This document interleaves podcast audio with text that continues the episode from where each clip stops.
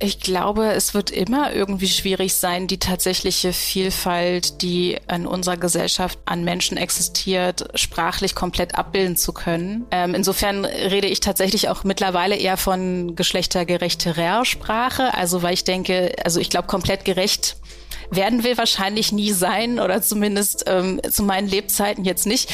Aber äh, wir können uns dem annähern und das ist ja schon mal sehr viel mehr, als wir vorher hatten, wo wir einfach ja das als normal hingenommen haben, dass immer nur ähm, von Männern gesprochen wird und unsere wir uns die Welt immer nur in Männern vorstellen. Also das macht ja auch was mit uns langfristig.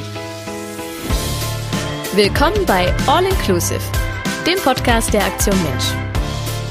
Ich bin Ninja Lagrande und ich darf in diesem Podcast mit schlauen Leuten über Inklusion, Vielfalt und Chancengleichheit sprechen. Mein heutiger Gast ist Anne Wiezurek. Anne arbeitet als Autorin und selbstständige Beraterin für digitale Medien. Außerdem ist sie feministische Aktivistin und Kolumnistin für der Hauptstadtbrief. Sie sagt selbst, sie lebe in Berlin und im Internet.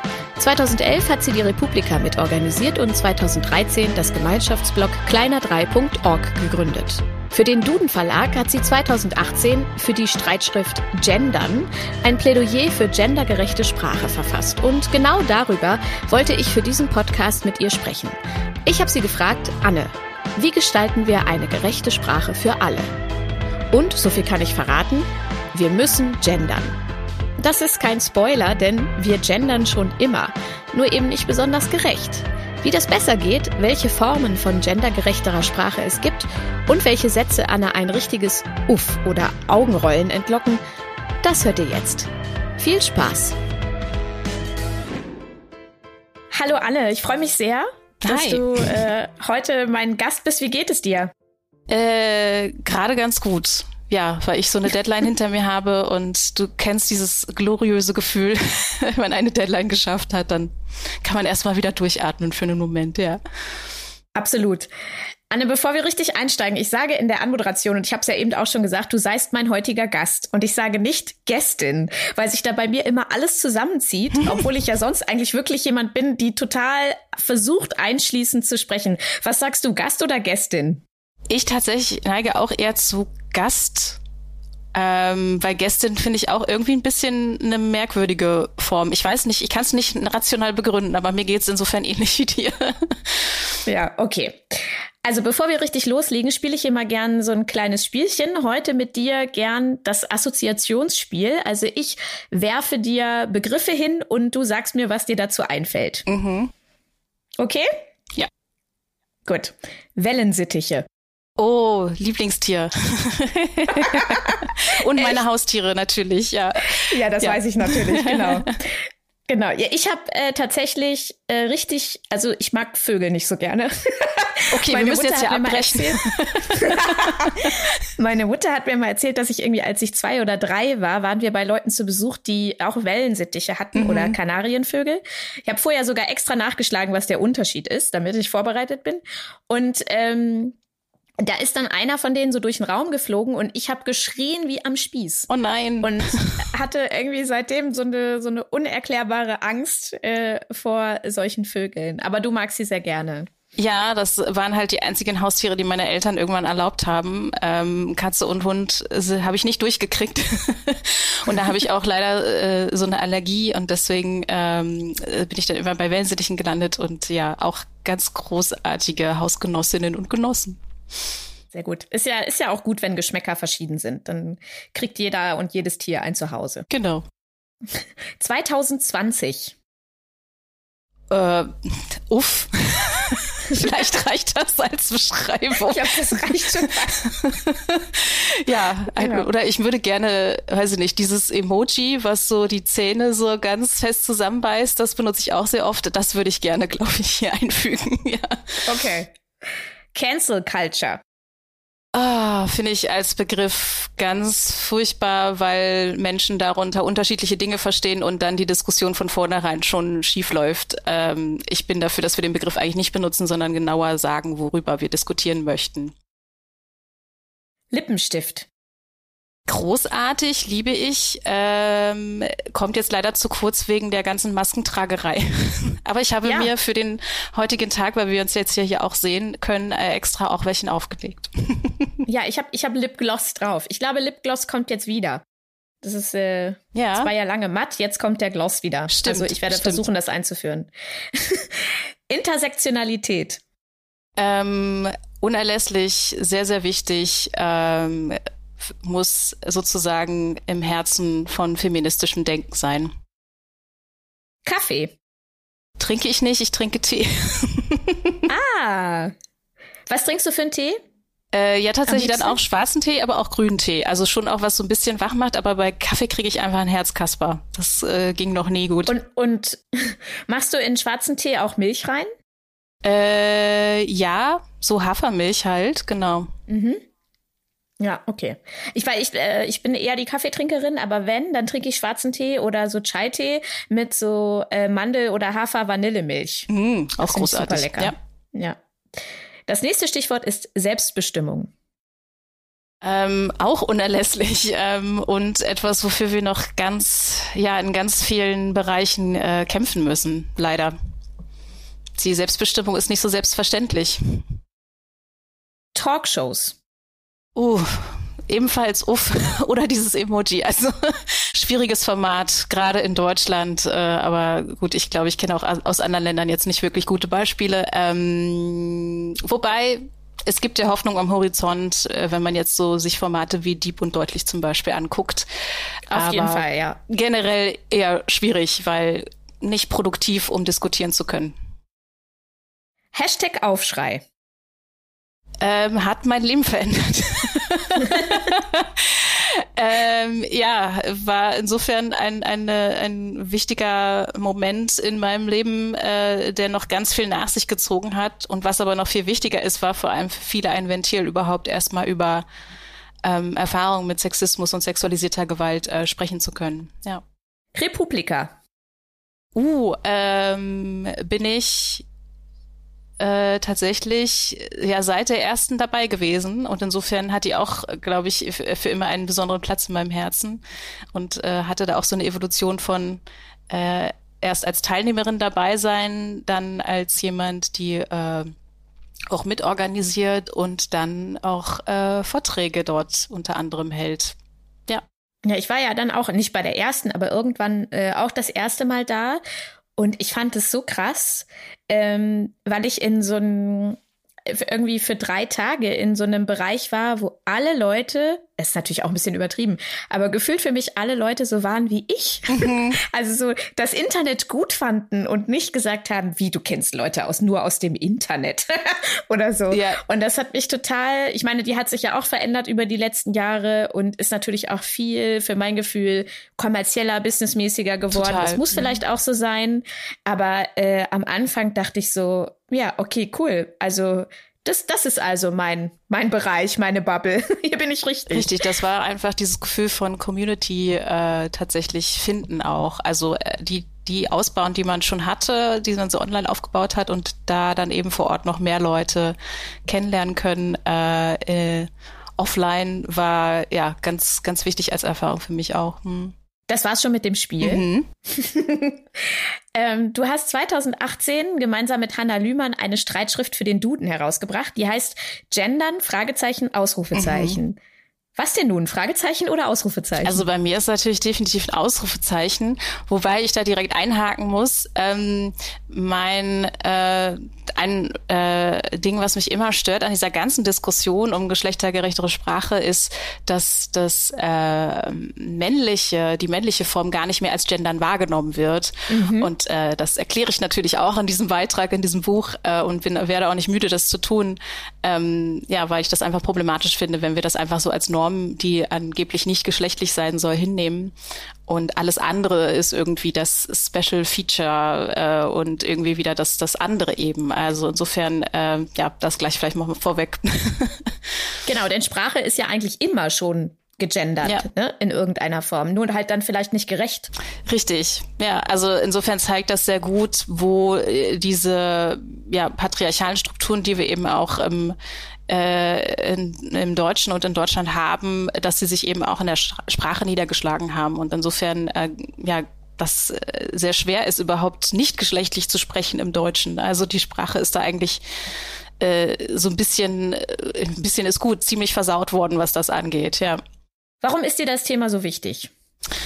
Ja, das ist eine gute Frage. Das hat sich auch so entwickelt. Das hatte ich lange auch eher so als Nebenthema betrachtet, aber ähm, nichtsdestotrotz, ich glaube, ich habe einfach an einem gewissen Punkt gemerkt, dass es natürlich auch wichtig ist, wie wir über Themen, über Dinge sprechen, wie wir die Welt beschreiben.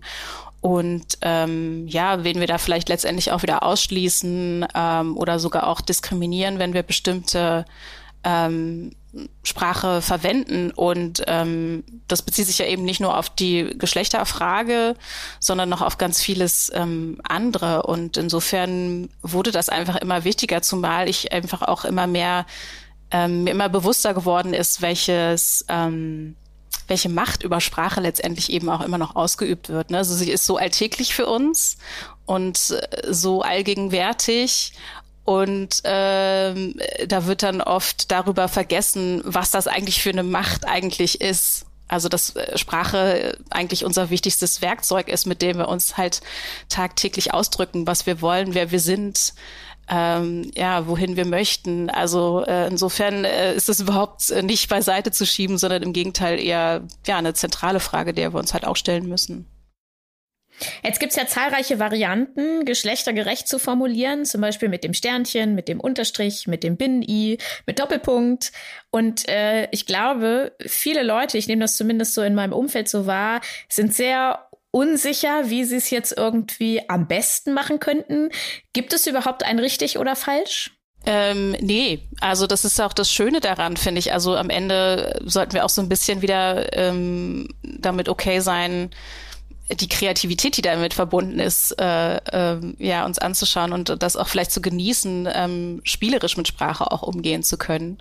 Ähm, ich persönlich bin immer noch beim Gender Gap, also beim Unterstrich. Ähm, damit habe ich angefangen. Da bin ich jetzt auch erstmal bei geblieben, ähm, weil ich tatsächlich gar nicht diesen Hang habe, ähm, wenn ich äh, geschlechtergerechter schreibe, ähm, dass sich das so gut wie möglich einfügen muss. Ich finde tatsächlich diesen Bruch ganz gut. Also äh, ich glaube, da kommt auch wieder rüber so, okay, was will ich denn eigentlich damit erreichen? Will ich sichtbar machen, dass es eben auch Menschen abseits von männlich-weiblich gibt? Ähm, aber da jetzt auch nicht alle so drauf stoßen, dann nehme ich vielleicht wieder so eine smoothere Form, wie jetzt das Sternchen zum Beispiel für, für viele, glaube ich, wirkt. Oder ähm, will ich eben klar machen, nee, hier, da ist dieser Raum, sprichwörtlich, diesen Raum, den ich mit dem Unterstrich schaffe. Und da hat das Platz, da kann das rein. Ähm, und jetzt sehe ich tatsächlich aber auch, dass dieser Doppelpunkt zum Beispiel auch immer beliebter wird und ähm, finde das auch ganz spannend, welche unterschiedlichen Motivationen damit unter auch ähm, verbunden sind. Aber wo wir natürlich gucken müssen, ist dann eben ähm, auch, äh, ja, wie überträgt sich das in dem Moment wo Menschen ähm, das zum Beispiel per Screenreader vorgelesen bekommen, weil sie eine Sehbehinderung haben, ähm, hat das dann wieder irgendwelche negativen Konsequenzen und eignet sich dann eine Form zum Beispiel besser als die andere.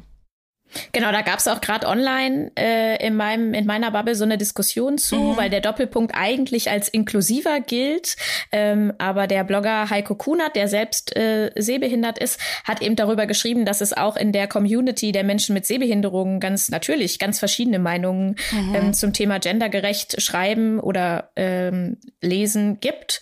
Und äh, der Screenreader oder viele Screenreader machen bei dem Doppelpunkt dann einfach eine Pause. Und eine Barriere kann sein, dass Leute dann auch denken, der Satz sei da zu ja. Ende.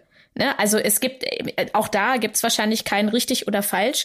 Glaubst du, Sprache kann irgendwann komplett inklusiv sein?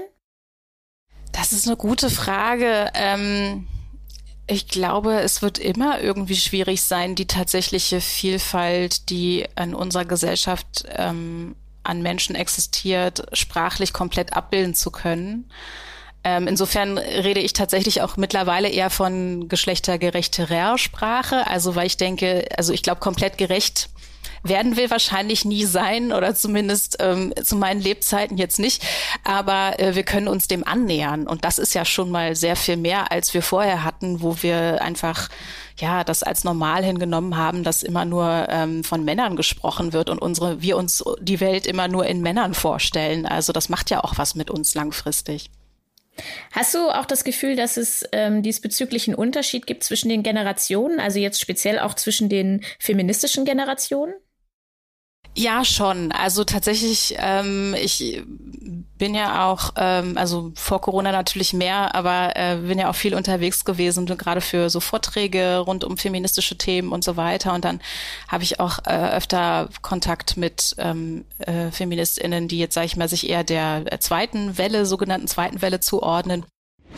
Mit zweiter Welle ist hier nicht Corona gemeint. Die deutsche Frauenbewegung wird historisch bisher in drei verschiedenen Wellen unterschieden. Die erste Welle begann schon im 18. Jahrhundert und führte letztendlich zur Einführung des Frauenwahlrechts in Deutschland 1918.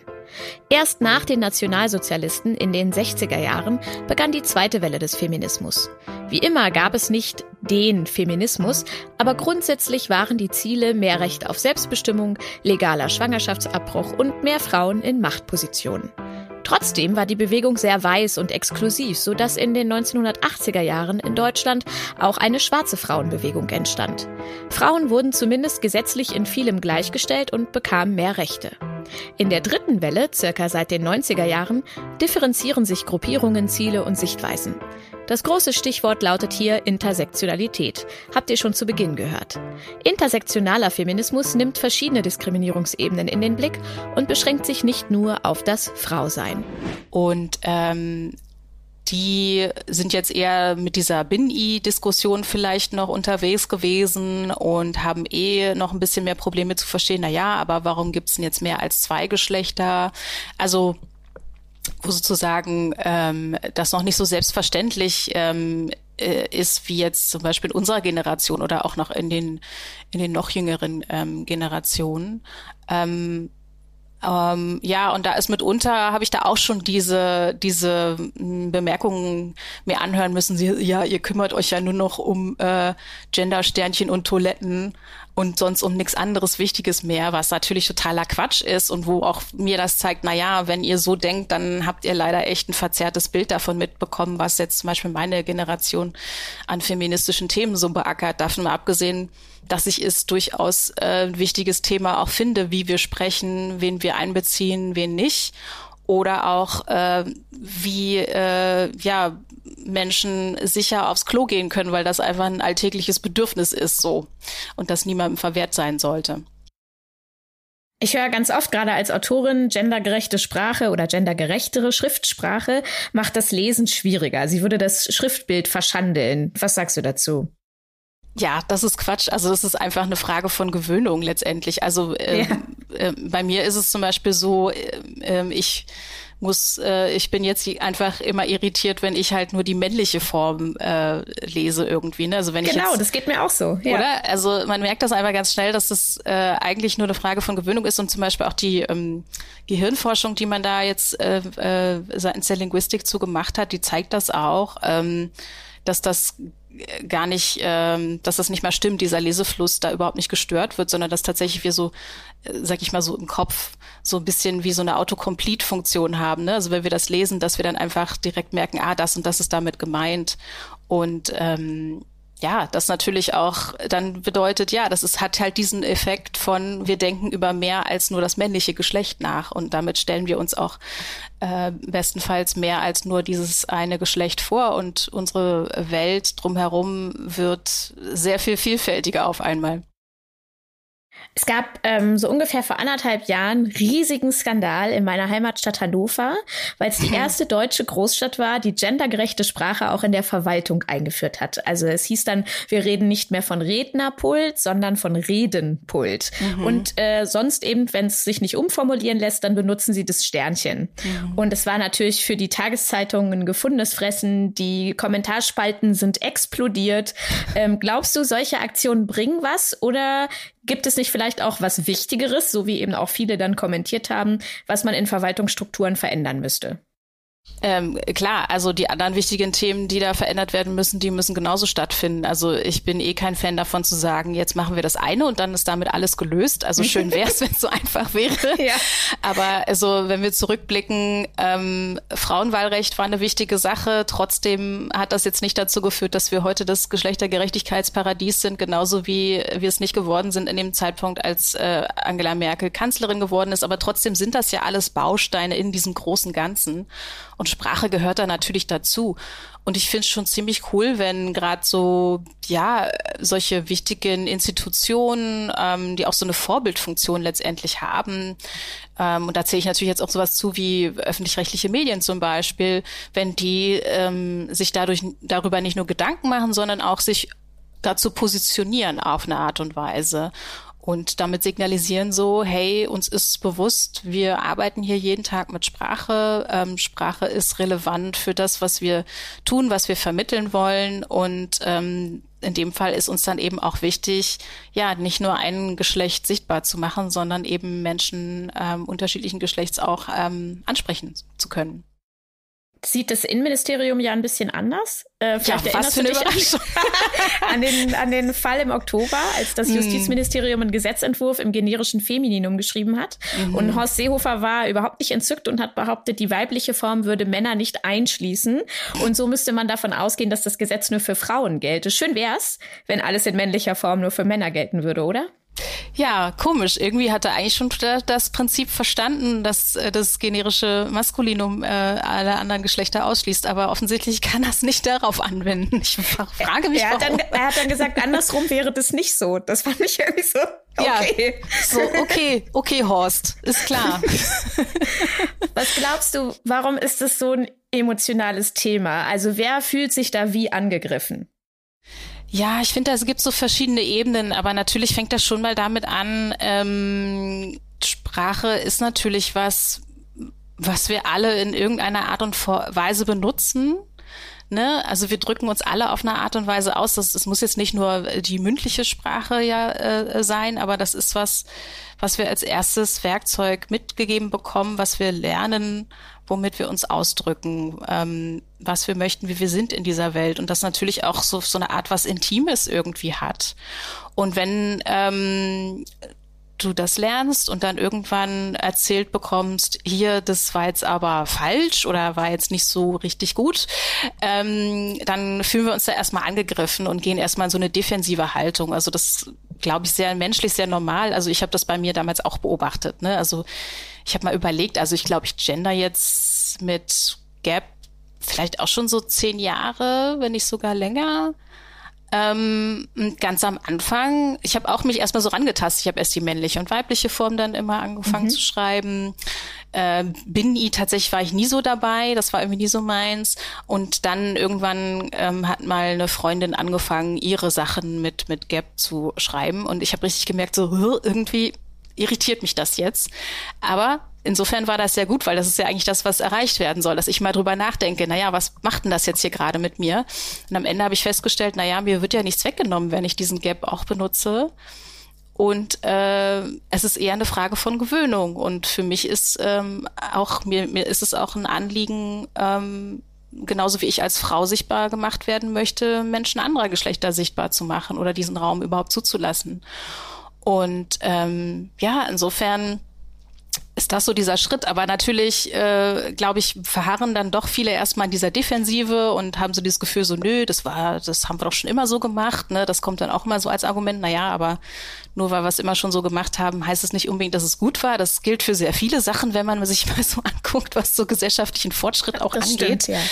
ja, also äh, von daher mh, damit konfrontiert zu werden, äh, das glaube ich, das löst bei einigen das aus. Aber ähm, was schon halt schwierig ist, ist natürlich der Punkt, ähm, wo klar dieses Thema auch von rechter Seite instrumentalisiert wird. Ne? Also dass dann gerade auch der Be Begriff Gender alleine genommen wird, um den mit so ganz vielen falschen Behauptungen und Lügen aufzuladen und das zu so einem Monsterwort aufzublasen und damit eher Angst äh, einzuflößen zu wollen. Und ähm, das von der eigentlichen Bedeutung wegzurücken und dass dann ja im Grunde darüber so ein Kulturkampf auch geführt wird. Und das muss man natürlich auch entsprechend ernst nehmen. Also das Absurde bei diesen, bei Leuten, die so äh, an das Thema rangehen, das ist ja mal so eine Mischung. Die behaupten einerseits, Sprache wäre ein Luxusproblem, um das wir uns nicht kümmern müssen, und gleichzeitig äh, erkennen sie die Sprache, die Macht der Sprache aber sehr wohl und benutzen sie ja selber.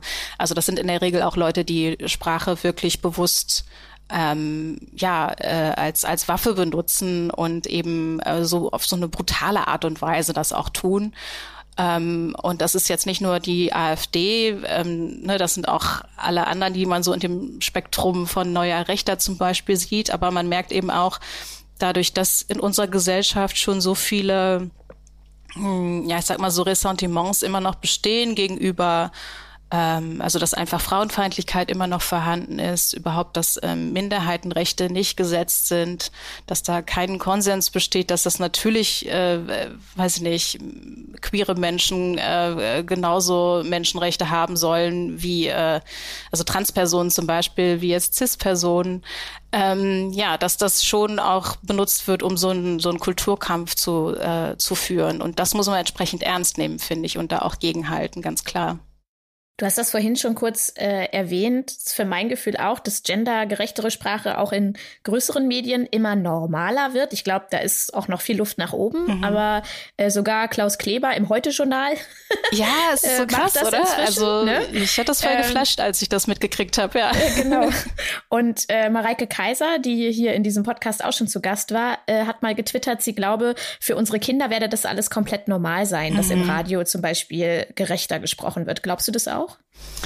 Ähm, ich hoffe es, sagen wir mal so. Also äh, ich bin immer so vorsichtig optimistisch, was sowas angeht, weil ich natürlich auch gleichzeitig sehe, was da eben für eine Gegenbewegung, für einen Gegenwind da ist. Aber gleichzeitig, wenn ich eben wiederum gucke, ne, also ich habe gerade gesagt, so ich denke, ich glaube, ich schreibe mit Gap so seit über zehn Jahren ähm, als ich damit angefangen habe, das war ein wirklich sehr überschaubarer kleiner Kreis von Leuten, die das gemacht haben. Und das waren in, in, in der ersten Linie so feministische Blogs, ne, die das irgendwie gemacht haben. Und jetzt machen das so viel mehr Leute bis hin zu eben einem Klaus äh, Kleber, den ich jetzt bisher nicht so als die äh, den Leuchtturm der Geschlechtergerechtigkeit wahrgenommen hätte.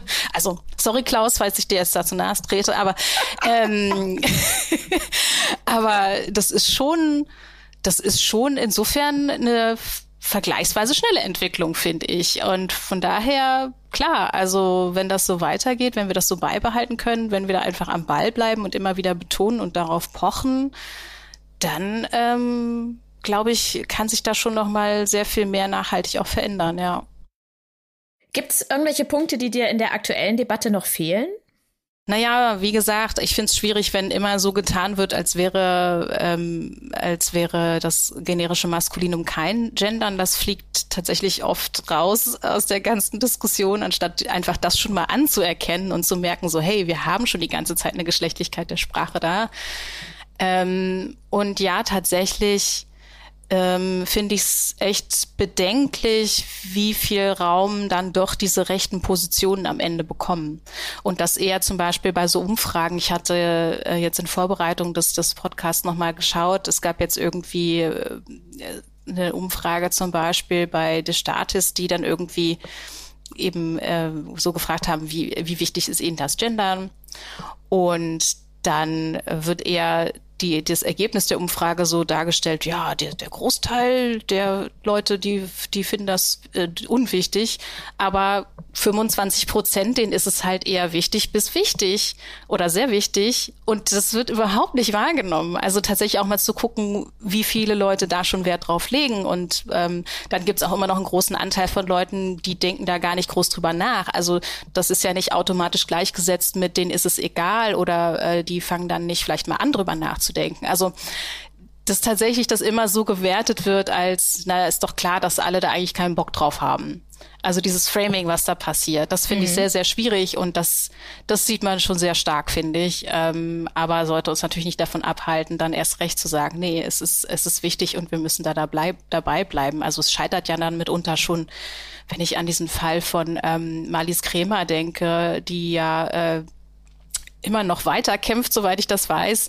Ähm, äh, überhaupt als Kundin angesprochen zu werden in einem Formular von ihrer Bank und damit gescheitert ist, äh, das ist doch völlig absurd, dass es sowas überhaupt braucht, dass es, also dass wir darüber überhaupt, äh, äh, überhaupt diskutieren müssen, dass das geht, als, als, als äh, in dem Moment in der weiblichen Form angesprochen zu werden.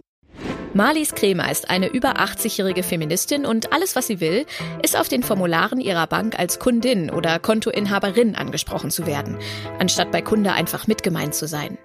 Sie sagt, seit 1958 dürften Frauen in Deutschland ein Konto auf ihren eigenen Namen eröffnen. Seit diesem Zeitpunkt sei die Bezeichnung Kontoinhaber sachlich falsch. Easy könnte man denken, dann nimmt die Bank den Vorschlag dankend an und ändert das. Nein, die Bank entgegnet, das alles zu ändern sei ein unverhältnismäßiger Aufwand und außerdem wisse doch jeder, dass das generische Maskulinum alle einschließe. Also klagte Marlies Krämer, leider bisher ohne Erfolg. Der in letzter Instanz zuständige Bundesgerichtshof wies die Klage ab, weil er der Meinung war, alles viel zu kompliziert und hier werden alle mitgemeint. Wallis Kremer legte eine Verfassungsbeschwerde ein, die aus formalen Gründen nicht angenommen wurde. Auch wenn die VerfassungsrichterInnen meinten, eine Rechtsverletzung nicht ausschließen zu können. Und so sind wir immer noch alle Kunden. Wie viel einfacher wäre es wohl gewesen, den Vorschlag der Kundin anzunehmen? Und letztendlich, das Bundesverfassungsgericht hat ja nun auch ähm, klar festgelegt, hey, ähm, binäre Geschlechterordnung ist Quatsch, das ist Schnee von gestern. Wir haben Menschen mit sehr viel mehr Geschlechtern in dieser Gesellschaft und das muss halt auch abgebildet werden. Und das ist ja dann unter anderem in der, äh, in der dritten Geschlechtsoption zum Geschlechtseintrag gemündet. Ne? Also die Realität da ist sogar so schon sogar gesetzlich eigentlich festgehalten, wenn man, wie man so möchte. Ähm, insofern nur konsequent, wenn wir das auch in der Sprache dann entsprechend weiter abbilden. Du hast das schon so ein bisschen ähm, erzählt, dass du so vor ungefähr zehn Jahren oder vielleicht noch länger her mit dem Unterstrich angefangen hast zu schreiben. Hm. Ähm, wie war das vorher? Hast du da schon so ein Bewusstsein für gerechte oder inklusive Sprache gehabt? Hm, ich sag mal so, ich habe schon eher auch die weiblichen Bezeichnungen für mich benutzt. Aber insgesamt hatte ich auch lange diese Einstellung, ah nee, wenn es männlich geschrieben ist, dann sind doch alle mit gemeint, ist doch klar. Also das, das, äh, da bin ich ganz offen. Also da bin ich auch definitiv an dem Punkt gewesen. Und insofern hat sich das wirklich erst in dem Moment geändert, als ich mit anderen Schreibformen konfrontiert wurde, was natürlich, ne, also insofern ist es umso wichtiger, dass wir das tun, dass wir da auch so, dass wir auch immer merken, hm, okay, ich kann jetzt hier nicht allen Leuten das verordnen, will ich auch gar nicht. Aber ähm, mir ist es wichtig, das zu tun und gleichzeitig habe ich im besten Fall eine Vorbildfunktion vielleicht auf andere, sich überhaupt damit erstmal auseinanderzusetzen und zu gucken, hm, ja, vielleicht äh, will ich da demnächst auch mehr drauf achten. Und natürlich wird das niemand sofort perfekt machen. Also äh, ist ja auch Quatsch, so funktioniert ja Lernen nicht. Aber ich glaube, ähm, insofern, dass wir uns alle da so ein bisschen mehr ja, bisschen mehr Rücksicht drauf nehmen sollten, dass es eben ein Lernprozess ist. Ne? Und für uns ist es jetzt zum Beispiel schon viel normaler, so zu sprechen. Ähm, andere fangen da gerade erst mit an oder denken da zum ersten Mal drüber nach. Und das ist total okay so. Also äh, da sind wir alle an unterschiedlichen Punkten. Aber nichtsdestotrotz ist natürlich, ähm, ja, so wie ich das angesprochen hatte, wenn das jetzt öffentlich-rechtliche Medien zum Beispiel machen, ähm, bestimmte ModeratorInnen, die ja nochmal eine andere zusätzliche Vorbildfunktion haben. Ähm, klar, das, äh, das ist ein wichtiges Signal auf jeden Fall. Ich finde es auch schon äh, tatsächlich einen großen Schritt, was mir so die letzten zwei Jahre aufgefallen ist, wenn ich bei irgendeiner Veranstaltung war und da hat jemand gesprochen und der oder die hat dann tatsächlich nur männlich gegendert, mhm. dass das wirklich vielen Leuten aufgefallen ist. Ja. Also, dass, dass, dass das inzwischen eher auffällt, als wenn man es gerechter spricht, sozusagen. Stimmt, also bei äh, bestimmten, also gerade wenn es so natürlich im Gleichstellungsbereich irgendwie stattfindet, auf jeden Fall, aber du hast recht, also das, das finde ich auch, dass das eher mittlerweile so rum auffällt ähm, als andersrum, ja. Welche Besonderheiten gibt es aus deiner Sicht bei Sprache über das Thema Behinderung?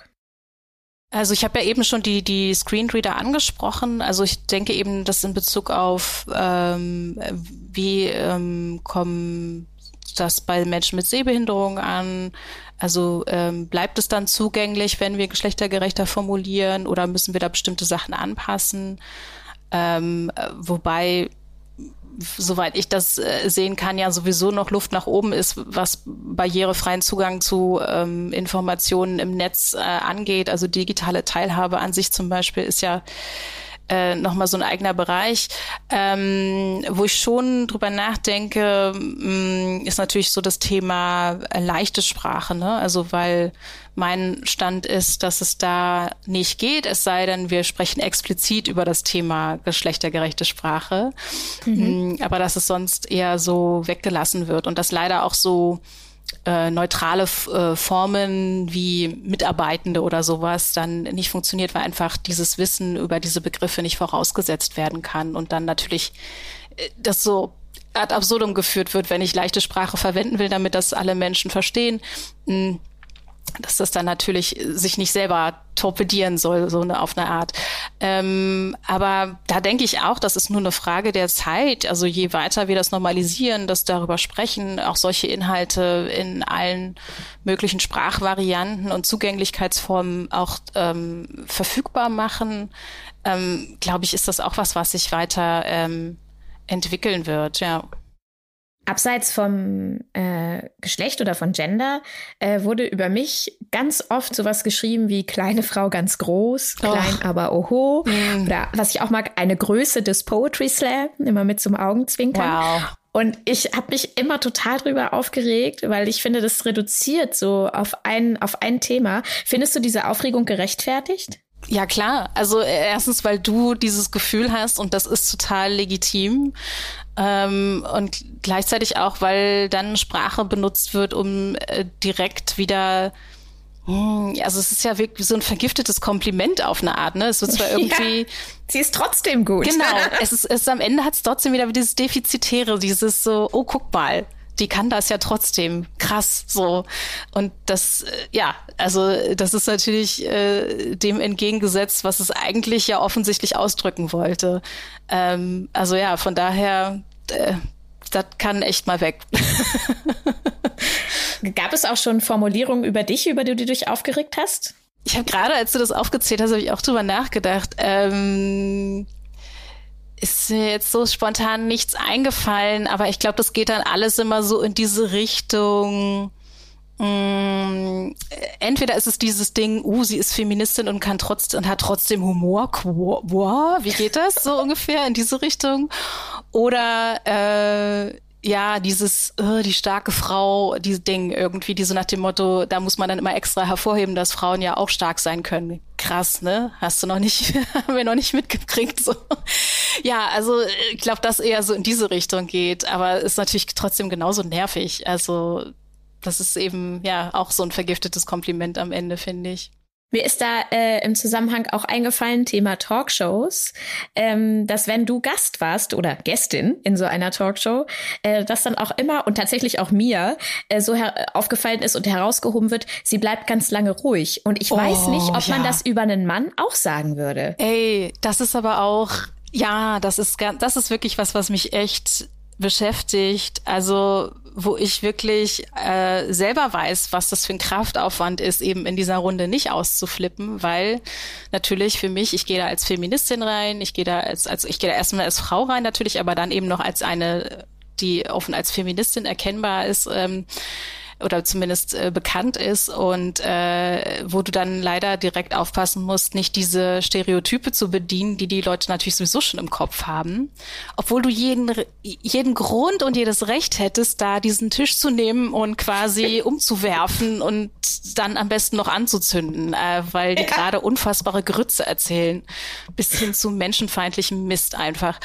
Also ja, ich finde es auch schwierig, dass das tatsächlich dann immer so hervorgehoben wird oder was ich auch ganz schlimm finde, so bei Rezensionen von Frauen, die Bücher geschrieben haben, dann immer so die, sie schreibt so frech oder eben auch, äh, sie, sie schreibt so herrlich unaufgeregt über Thema XY, wo ich denke, ey, das würdest du über einen Mann niemals sagen. Also wo wir eben merken, okay, da ist dieser Sexismus, diese Vorstellung von, wie sollen Frauen sein, wie sollen Männer sein, äh, ach, das ist einfach so tief in, uns, in uns drin und äh, ja, das hinterfragen leider noch nicht alle so stark wie wir. Diskriminierung in der Sprache passiert ja nicht nur bei Geschlechterperspektiven, sondern oft leider auch in rassistischen Zusammenhängen oder natürlich auch beim Thema Behinderung. Ja. Warum ist es so wichtig, dass wir unsere Sprache kontinuierlich reflektieren? Ja, weil natürlich die Sprache, die wir gelernt haben, auch immer ein Ausdruck der Machtstrukturen, der diskriminierenden Machtstrukturen ist, ähm, die ja immer noch wirken und dass äh, natürlich wir auch aufpassen müssen, dass wir das über unsere Sprache, die wir benutzen, nicht noch weiter fortsetzen. Also ich, wenn ich jetzt dran denke, dieses, diese ganze Diskussion um äh, sollen weiße Menschen das N-Wort sagen dürfen, das, das will mir einfach auch nicht in den Kopf, weil ich so denke, ey komm, da stehen schwarze Personen, die sagen dir, das ist ein unfassbar verletzender Begriff, das, das löst ein richtiges Trauma aus, wenn dieses Wort fällt. Das ist für mich ein No-Brainer, dann zu sagen, ja, oh scheiße, dann natürlich benutze ich das nicht mehr, ist doch klar. Äh, nicht, dass ich das jetzt vorher so exzessiv gemacht hätte, aber ne, so, du weißt, was ich meine. Ja. Ähm, also, dass dann immer so behauptet wird, wenn man das zum Beispiel aus Kinderbüchern rausnimmt, dann würde das irgendwas verfälschen. Nein, im Gegenteil, das ignoriert ja vollkommen, dass zum Beispiel auch ähm, schwarze Kinder und Kinder of Color diese Bücher lesen und mit diesen rassistischen Begriffen konfrontiert werden und ihnen dann ja vermittelt wird, das wäre irgendwie okay so und äh, wäre wäre normal weiter so zu reden, während ganz klar ist, dass das auch ja einfach verletzend ist. Nee, also von daher äh, absolut müssen wir uns da hinterfragen. Also ich merke das zum Beispiel auch immer noch sehr stark, mh, hm, je mehr ich mich mit, mit Behindertenfeindlichkeit und, und Ableismus auch beschäftigt habe, allein diese Feststellung, dass so viele Schimpfwörter, die wir benutzen, also die ganz klar negativ besetzt sind, unfassbar behindertenfeindlich und ableistisch sind, ähm, wo wir im Grunde echt uns mal alle hinsetzen müssten und können wir uns mal bitte neue Schimpfwörter ausdenken, die äh, trotzdem immer noch den Punkt machen, dass hier eine Person scheiße ist.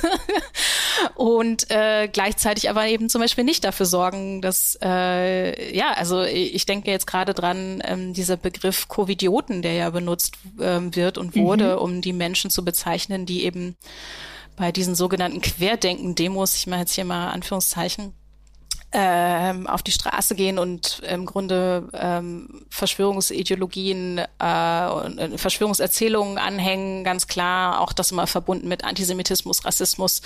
Also das kommt ja äh, in der Regel alles äh, als eine Mischung daher und die einfach auch nachweislich sehr viel gewaltbereiter sind. Ähm, ja, äh, das dann so darzustellen als die sind in Anführungszeichen nur zu dumm, ähm, entlässt sie erstens aus der Verantwortung, die sie für ihr Handeln tragen.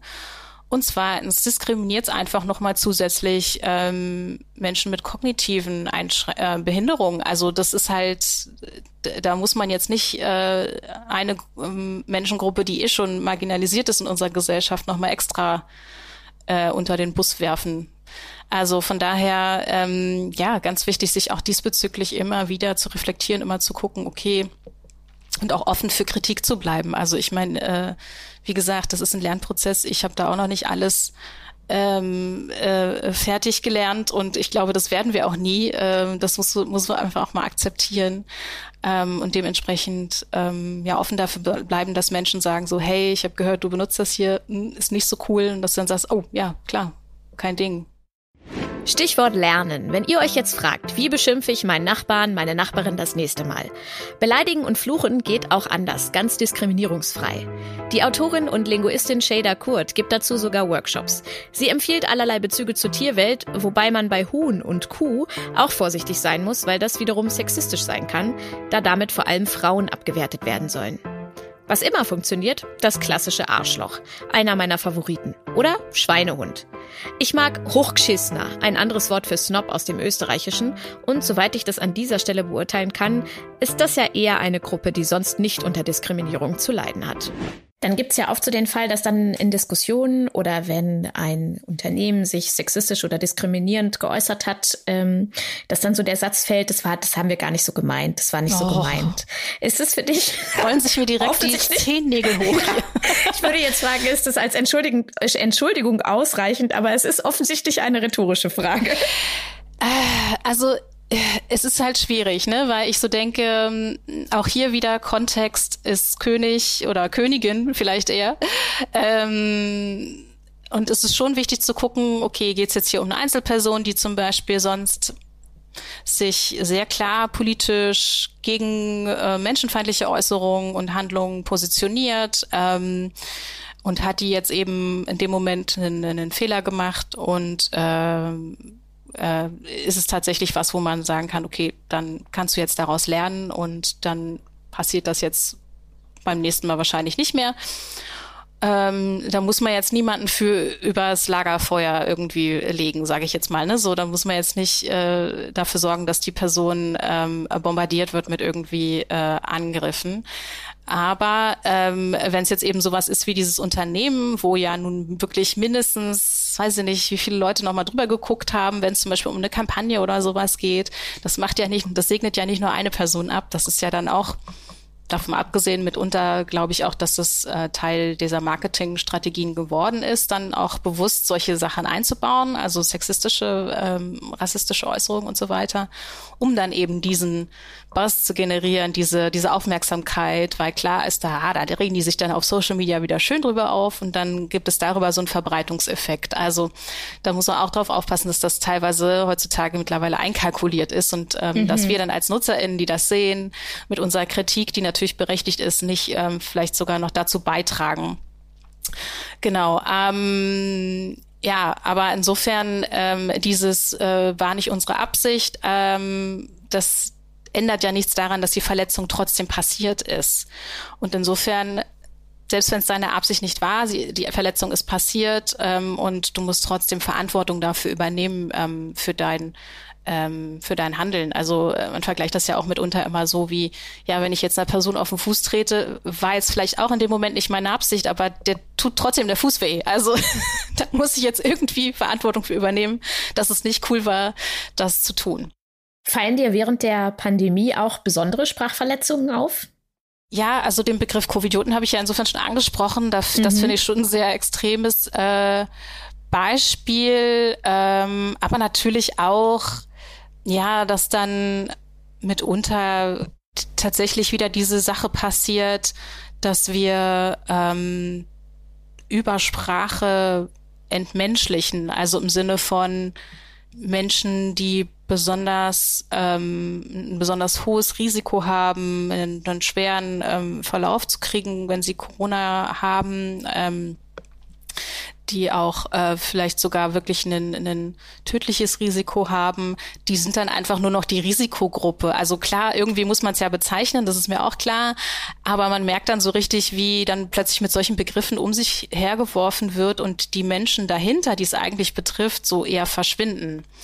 Also äh, das finde ich sehr, sehr schwierig. Also da muss man schon mal wieder gucken, okay, wie können wir denn sichtbar machen, dass damit echte Menschenleben verbunden sind, die davon beeinflusst sind, ähm, die jetzt ja vielleicht auch wirklich seit die Pandemie bei uns hier so ähm, angekommen ist, ähm, die nicht mal den Sommer hatten, um irgendwie großartig rauszugehen. Also es wird immer so getan wie, naja, na, wir hatten ja wenigstens jetzt den Sommer, jetzt gehen wir wieder in den Lockdown. Ähm, davon abgesehen, dass Lockdown als Begriff auch ein bisschen verwirrend verwendet wird, finde ich.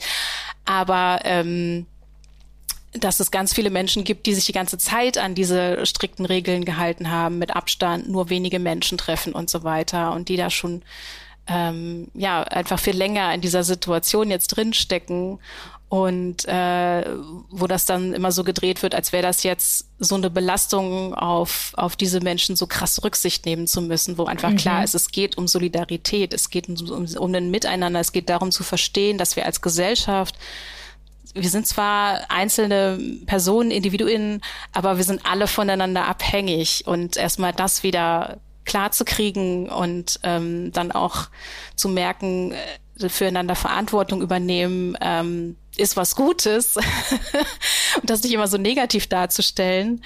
Oh, das wie anstrengend. Ja, genau. Also das, das finde ich schon sehr schwierig und da habe ich so ein bisschen Sorge, dass das jetzt über den Winter vielleicht noch mal schlimmer wird, weil ja der Corona-Winter hat ja im Grunde erst angefangen. Ne?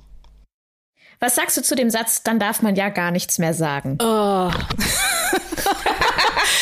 ja, oh Gott. Ähm, der ist fast so schön, wie man wird ja wohl noch sagen dürfen. Ach, der ist einfach so Quatsch, weil natürlich darfst du immer noch Dinge sagen. Also im Zweifelsfall musst du halt einfach nur damit okay sein oder damit rechnen, dass du halt dafür kritisiert wirst. Also es wird ja auch oft so dargestellt, dass Meinungsfreiheit bedeuten würde, äh, ich darf alles tun und sagen und ne, als hätte es nicht umsonst irgendwelche gesellschaftliche Regeln dafür, dass einfach bestimmte Sachen nicht gehen. Also siehe zum Beispiel Grundgesetz. Ähm, ja, und äh, das ist einfach so, das ist so, das hat so was von beleidigte Leberwurst irgendwie, finde mhm. ich. Also es ist auch so, so überhaupt nicht konstruktiv, um über solche Fragen wie diskriminierungsfreie Sprache zum Beispiel diskutieren zu können. Also ähm, ja, ist einfach nervig. Ich glaube, der eigentliche Satz ist ja dann auch immer, ich darf nichts mehr sagen, ohne dass mir jemand etwas entgegnet. So, ja. Also, ne? Zumal Ohne, dass ich kritisiert die Leute, die werde. das so sagen, ja meistens, also ich muss auch gerade an, an, an so dieses, äh, also ne, wir hatten ja Aufschrei auch schon kurz als Thema, dieses, oder äh, MeToo ist es ja ähnlich, dieses, ach, jetzt darf ich dir gar nicht mehr sagen, äh, dass ich äh, und dann wird da genau das eingefügt, was sie vor MeToo und Aufschrei eben auch schon gesagt haben an sexistischen Sachen. Also das ist halt so, ja du hast gerade genau das getan, wo du gerade behauptest, du dürftest es nicht mehr. Merkst du also eigentlich dieses, noch was? Wir können, dann können wir alle nicht mehr flirten. Ja. Und wo man dann so denkt, ja, für mich war Flirten schon immer was anderes, aber okay. Richtig, richtig, genau das. Also ja, ja einfach, wo null reflektiert wird, okay, was mache ich denn hier eigentlich gerade, sondern einfach nur die Beleidigung da ist. Und naja, schon, glaube ich, auch dieses Gefühl, äh, du, du, der, der, die Person ist jetzt ertappt worden und möchte aber keine Verantwortung Verantwortung dafür übernehmen, sondern schiebt sie direkt wieder zurück auf dich und sagt, du bist jetzt hier das Problem, weil deine Gefühle ja verletzt wurden. Und das ist so, nee, mhm. nee, das sind nicht meine Gefühle, äh, das ist einfach, du hast dich falsch verhalten. Das ist nochmal was anderes. Also ich finde zum Beispiel auch schwierig, wenn immer nur argumentiert wird in Bezug auf ähm, geschlechtergerechtere Sprache mit, das ist nur eine Frage der Höflichkeit, wo ich so denke, ja, sicher ist es auch, aber ähm, wir fühlen uns ja nicht nur falsch angesprochen, wenn jetzt von liebe Leser die Rede ist, sondern wir werden es. Das ist ein, schon ein großer Unterschied, finde ich. Gibt es für dich eine andere Sprache als das Deutsche, die inklusiver oder diskriminierungsfreier funktioniert? Mm, ja, also ich finde schon im Englischen natürlich lässt sich das besser lösen. Also ich liebe es zum Beispiel, dass wir im Englischen ja auch das, das geschlechterneutrale äh, they benutzen können. Ähm, für nicht-binäre Menschen zum Beispiel ähm, oder auch wenn man generell einfach nicht voraussetzen will, ich rede jetzt über die Person und muss irgendwie das Geschlecht äh, direkt benennen, weil das ist auch so, ja, warum eigentlich? Äh, muss man sich auch mal hinterfragen, ist es jetzt so relevant für das, was ich hier gerade erzähle, welches Geschlecht die Person hat? Es ist ja quasi schon vor der Geburt relevant, ne? Also mit, mit dieser ersten Frage, wenn man erzählt, ich bin schwanger, oh, Junge oder Mädchen? Und es gibt auch nur die Entscheidung zwischen diesen beiden äh, Geschlechtern. Richtig, äh, da finde ich immer sehr schön, äh, wie meine Freundin Nicole von Horst gesagt hat, ja, äh, Hoffentlich kein Dino. also, Wobei. Wäre vielleicht auch ganz nett, wer weiß. Und so ein kleiner Dinosaurier, ja. gar nicht so schlecht. Ja, genau. Also insofern, ähm, ich glaube, gerade beim Thema ähm, Schwangerschaft, Geburt wird nochmal sehr deutlich oder wird nochmal sehr vielen Menschen deutlicher, wie, wie relevant einfach das Thema Geschlecht eben schon ist, bevor wir eigentlich auf der Welt sind. Das ist schon echt krass. Ja, genau. Und äh, insofern das Englische, aber zum Beispiel auch ähm, skandinavische Sprachen und im, im Schwedischen gibt's ja zum Beispiel dann auch, äh, auch schon seit längerem so ein äh, geschlechtsneutrales Pronomen und so. Und ähm, ja, die sind da mitunter schon ein bisschen, bisschen weiter, was das angeht. Also in dem Fall hat man es im Schwedischen eher eingeführt, im Englischen war es sozusagen schon da und dann wurde es einfach dafür benutzt. Ja. Das ist meine letzte Frage. Was hast du bei dem Thema zuletzt dazugelernt? Jetzt auf geschlechtergerechtere Sprache bezogen oder generell ja. diskriminierungsfreie? Du kannst auch gerne zu beiden Sachen was sagen, wenn du bei beidem was dazu gelernt hast. ähm, also tatsächlich habe ich auch erst äh, gerade das gelernt mit dem, diese Behauptung, dass eben der Doppelpunkt so viel inklusiver wäre ähm, als jetzt andere Schreibweisen, dass das eben auch nicht so stimmt, dass es da auch wieder Unterschiede gibt. Ähm, was dann unter anderem damit schon zu tun hat, wenn eine Person mit Sehbehinderung sich Texte auslesen lässt, dass die unterschiedliche Screenreader haben und die auch unterschiedlich dann mitunter das interpretieren. Also dass dann auch schon so technische Fragen wieder dazukommen. Genau. Ähm, was habe ich noch dazu gelernt? Hm, hm, hm. Jetzt fällt mir gar nichts weiter dazu ein gerade. Das macht ja auch nichts. Ich finde, das reicht ja schon auch. Also, wenn man so jede Woche irgendwie ein, zwei Sachen dazulernt, dann ist das ja schon super. Das, das stimmt, ja. Ja, ja naja, ich glaube generell, was ich noch sehr viel lerne gerade, ist einfach ähm, selber nochmal mich mehr damit zu beschäftigen, wo kommt eigentlich dieses ähm, binäre Denken oder dieses binäre Geschlechterdenken eigentlich her und dass es am Ende auch wieder sehr stark mit Rassismus verknüpft ist. Wer hätte das gedacht? ne? Also dass sozusagen diese westliche Kultur, in der das äh, halt als das Maß der Dinge auserkoren wurde und das dann wieder dazu geführt hat, dass gerade zum Beispiel indigene Bevölkerung, die eigentlich schon ähm, längst ein vielfältigeres Konzept von Geschlecht hatten, ähm, denen das aufgestülpt wurde.